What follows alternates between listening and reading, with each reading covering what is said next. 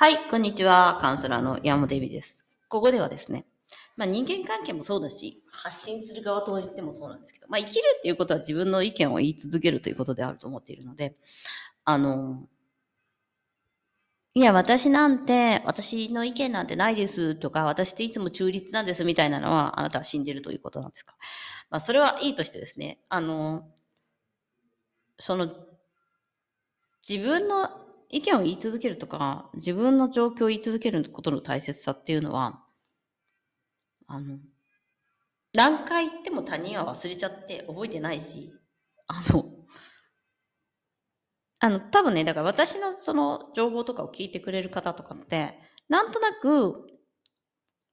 ああ、これってこういう考え方できたらいいなとか、まあ私じゃなくても他の人でもね、あ、こういうのって気が楽になるなとか、あ、なんかこういうのが真実なのかなみたいなのを皆さんちゃんと持っているから、自分の意見に近かったりとかすると、その人にファンになったりとか、聞き続けたりとかすると思うんですよ。でも発信してる方としては、一回言ったよねみたいなのがすごく多い多いんですね。っていうのはカウンセリングとかしても、あれ私あそこで書いたじゃんとか、あそこで言ってるじゃんみたいのがあるわけです。自分としては覚えてるんですけど、当たり前だけど、読んだ人なんて、はっきり言って忘れちゃうんですよ、全部。3秒後には。で、また他の、まあ、例えば私はちょっと常識を逸した発信をしてるんで、また常識的な話っていうのが常に世の中には回っているので、そっちに戻っていくんですよね。で、また私が聞いて、あ、そうだったみたいな。だから、カウンセリングを受けてくれてる人でも、言ってるよねみたいな話があります。でその中では、女性が性欲あってがいいとか、女性が性を楽しんでもいいっていうこととか、あとセックセスの問題は、えっと、パートナーの問題であって、自分の問題ではない。自分が選んでいる、その、セックセスかどうかを選んでいるのは、えっと、そのパートナーを選び続けている自分の問題であるっていうことなんですね。そこはね。ただ、立つか立たないかっていうのはパートナーの問題。も、もしくは立たない女とずっといるっていうのはパートナーの問題なので、私に魅力がないんじゃないかとかは、それはあなたのパートナーの問題であるっていう。その部分とかも、なんか言う、言い続けてるんですけど、なんか、カウンセリングすると、いや、私愛されてないから、みたいになっちゃうんですけど、あの、愛がなくても立つし、愛がなくてもできるし、なんか、その、セクシャリティの技っていうのは、簡単に、あの、テクニックとかは簡単に手に入るものなんですよ。なんかこう、魅力とかってアイデンティティの問題で、自分のなんかキャラやアイデンティティや性格や、なんだろうね、なんか内から出てくるバイブレーションみたいなものに期待をしすぎてるみんな。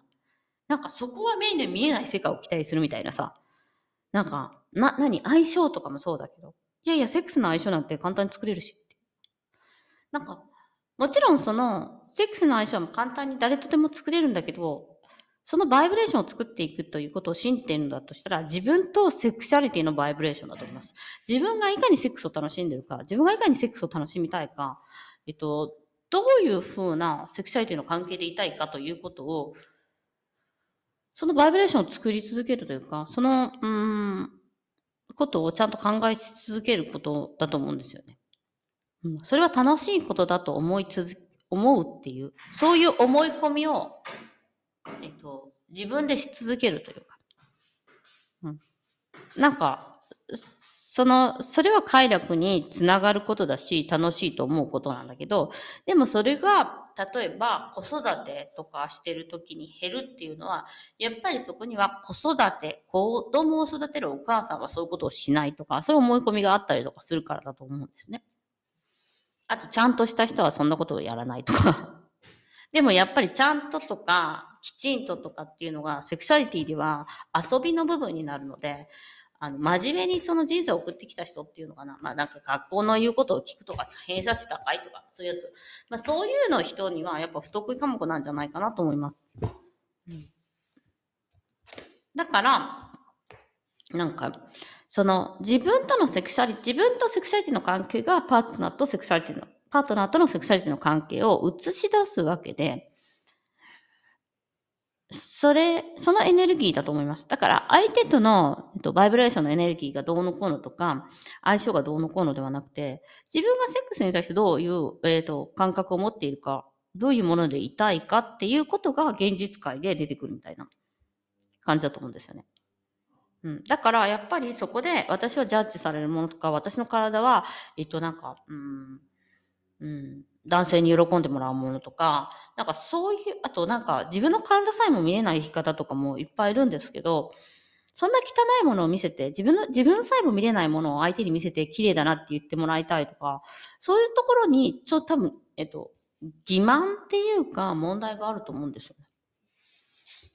自分が好きじゃないものを好きになってくれってどういうことみたいな。自分、自分推しじゃないのに、めっちゃいいでしょっていう私ってすんごいいいでしょっていう。めっちゃ自分推しじゃないのに、ああなたは私自分推しにしてみたいなのは、えっと、やっぱり嫌ですね。なんかその、価値のないものを手に、あの、価値のないものを手にして、あの、喜べみたいに言われてるように感じるので、まあ、基本すべての人嫌ですよ、そんなの。やっぱり、だから、そこには自分っていうものとか、自分とのセクシャリティとか、で、結局そこに戻ってくるんだけれども、なんか、その、そういう話をね、いつも毎回毎回してるんだけど、みんな忘れちゃうっていう。当たり前に。だから、だからずっと言い続けなきゃいけないんだよね。だからセクシャリティの大切さとかもパートナーと一緒に1回言ったぐらいとか2回言ったぐらいじゃ無理だし、あの、何回も何回も言い続けなかったら、私なんかカウンセリングとかしてても、このこのポッドキャストも何百回っていつも同じこと言ってて、毎年同じこと言ってるよねっていう、いつも同じこと言ってるよねっていう話を友達としたりするんですけど、それでもやっぱり、ね、ああ、また同じ、私、さすがにアダム徳永さんの発信とかは十何年追ってるんで、もう全部聞いたぐらいになっちゃってるんですけど、あの、そうするとやっぱり自分の中に入ってくるんだよね。自分もそういう考え方に当たり前になってくるか当たり前になった時点で手放す時期かなと思います、だからなんか、それはあるんだけど、なんか、相手もそうだし、最初は自分も忘れちゃうから、繰り返し繰り返し繰り返し、えっと、その世界に戻ってくる必要はあるかなと。なんか、だからヨガとかね、だとレッスンが毎毎日自分、自分なりにね、やっていくんだけども、そういうふうに自分なりに戻っていく時間とかがすごく大切になるし、自分っていうものとの関係の方が大切なんだよね。だから実際は。セックスレスとかでも。なんかちょっと話がずれましたけど、その何回も何回も言わなきゃいけないっていう話と。だからね、あのパートナーと関係もそうなの。この人言ってもわかんないとかじゃなくて、もうだって全然違うさ、視点を持ってる人がさ、その話されてもさ、なんかそのことってなんかよくわかんないみたいになるから、何回も何回も何回も言うことによって、その人が理解してくれるっていう可能性はあるし、何回も何回も何回も言っても理解してくれないっていうことは、その人は理解できない、えっと、視点を持っているから、そういう人とどうしてやっていくのかっていうのはご自分の問題であったりとかもします。でもそこにある基本にあるものは自分っていうものですね。ということで、今日もご視聴ありがとうございました。またね